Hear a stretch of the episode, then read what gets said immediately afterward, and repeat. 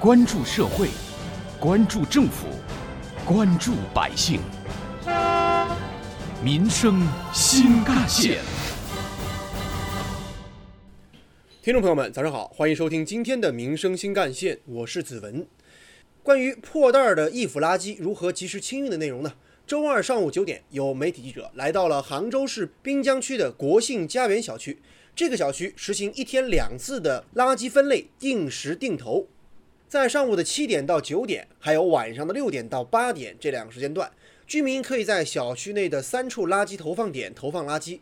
其余时间，垃圾桶都被集中到小区北门的露天放置点。走在小区里，记者见不到垃圾桶，但是能够看到垃圾分类的各种标语和横幅。在小区北门的露天放置点，有几十个垃圾桶整齐摆放。然而，当记者打开其中一只灰色的写着“其他垃圾”的垃圾桶时，看到一袋垃圾里混着半个西瓜皮。记者又打开了一只绿色的易腐垃圾垃圾桶，一股味道直冲脑门。该小区要求易腐垃圾破袋丢弃，没了垃圾袋的包裹、剩饭剩菜、菜叶果皮在桶内坦诚相见，化学反应就更为强烈了。如果这一桶桶不装垃圾袋的易腐垃圾能够被及时运走的话，当然也不会产生太强烈的臭味儿。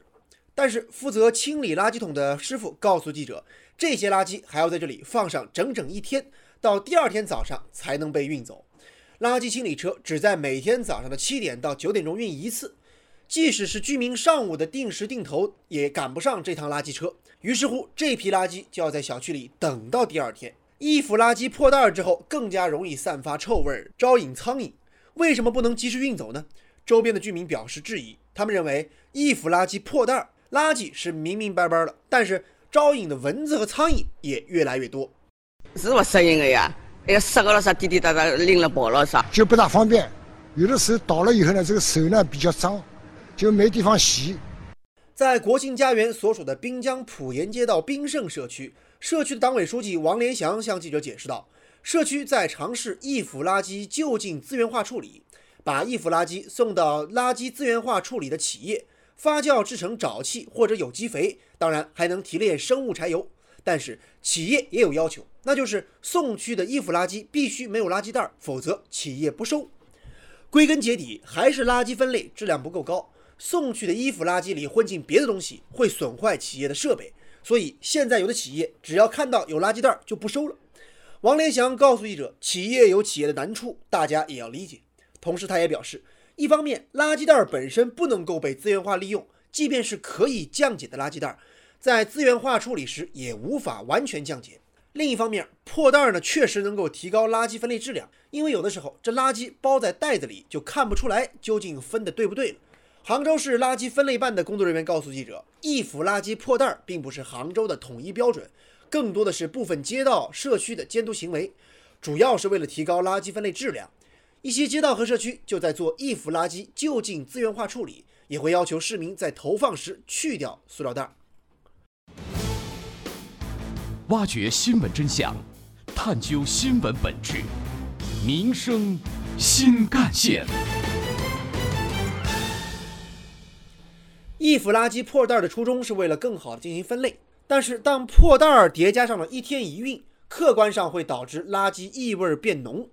投诉人杭州市民张女士表示，既然垃圾投放已经是一天两次定时投放了，那么清运工作能不能也一天两运呢？垃圾定时投放之后，很快就满了。夏天味道又很重，不及时清理走了，还要等下一趟一起啊，实在是有点影响小区的环境。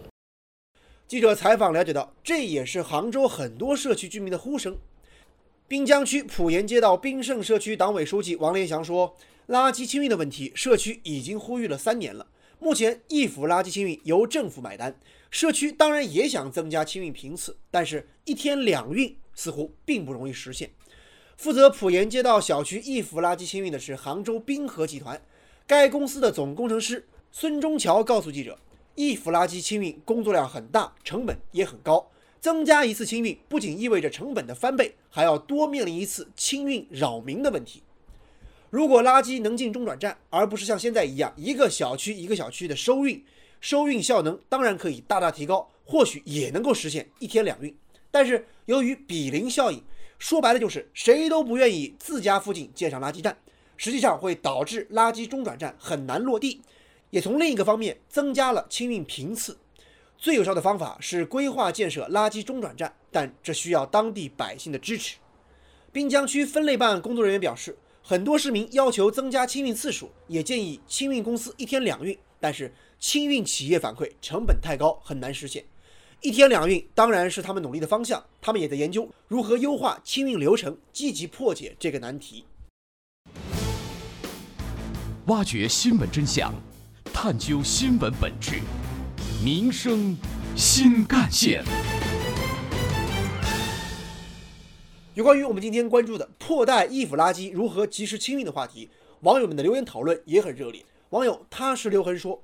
垃圾投放问题很多，希望有关媒体多向管理层反映。而网友小豆娃则表示，垃圾破袋味儿更浓，我们的小区啊也有这个问题。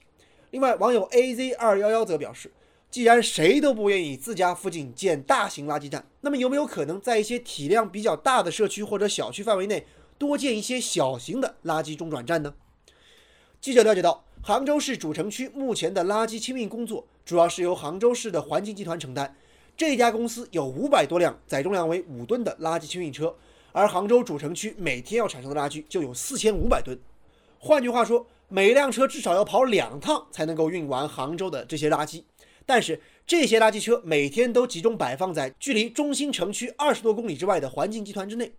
运载的垃圾又要运到距主城区中心约四十公里之外的九峰或者天子岭垃圾掩埋场去处理，而在考核的指挥下，垃圾车的行进路线往往是一个街道辖区内转完，再去另一个街道辖区。毫无疑问，这些因素都使得垃圾清运的耗时要增加。那么，怎么样提升垃圾清运的效率呢？本台特约评论员、资深记者叶峰老师认为，核心是增加运能。前不久，我了解到，在杭州主城区。东面、南面、西面、北面各要建设四个垃圾中转站，也就是说，让这些个五吨的垃圾车把各个城区内的垃圾集中摆放到那些垃圾中转站，然后进行压缩处理以后，由三十吨的车辆呢再运到天子岭或者九峰的垃圾处理站。但短时间内，这四个中心并不能够完全建成。因此，今年夏天怎么样使得垃圾不成堆，变得一个非常迫切的一个问题了。而要解决它，核心要义就是要增加运能。叶峰老师认为，事实上每天只跑一趟的车，不可能把杭州主城区内所有的垃圾全部都运完。这也附带出现了居民垃圾分类，但是运垃圾的车不分类的这种现象。要想破解这种难题，在叶峰老师看来，需要从政府到全体市民的共同努力。我觉得要解决这一难题的首要条件是政府要加大对环境集团在人财物等方面的扶持力度，政府要调整考核办法和内容，帮助环境集团科学安排清运路线，而环境集团也要加强内部管理，挖掘潜力，科学调度。促进垃圾分类工作的顺利推进，以满足人民群众的需求。当然，垃圾分类呢是一项利国利民的大好事儿，它需要全体市民的全力支持。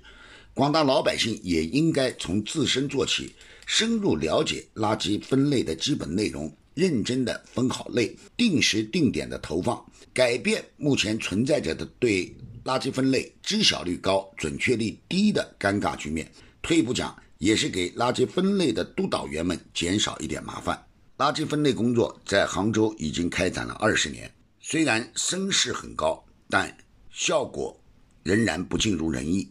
这就需要政府和广大市民共同努力。他山之玉可以攻石。关于垃圾清运的话题呢，我们不妨放眼国外，在垃圾处理方面，比如说英国就有些秘诀。自1848年英国颁布了公共卫生法以来，与垃圾处理有关的资源化利用。无害化处理等法规不断得到完善。英国萨塞克斯大学科学技术政策研究中心研究员吉尔认为，参与、透明和信任是垃圾处理成功的关键。让群众早期参与计划，可以在政府和公众之间搭建起一座沟通和信任的桥梁，使得事情更加好办。他说，在当地，民众有权查阅垃圾焚烧厂对于环境影响的全面的评估报告。这种信息必须透明、必须公开、必须让民众早期参与。而另一方面，在垃圾场的设计、规划和建造上，英国的相关部门实施公开招标，不但要求投标者具有雄厚的资质和一流的专业水平，还要求把审美等各种元素融入垃圾场的设计和建造当中。他们认为，视觉上的审美有时候极为重要，垃圾场应当避免人们下意识地把它和脏、臭等字眼相提并论。如果说垃圾场能够做到美观大气，一眼看上去根本就不像个垃圾场，与周遭环境完全融为一体，达到建筑学和美学的和谐统一，这也是他们首先考虑的入围选项。好，感谢您收听今天的民生新干线，我是子文，下期节目我们再见。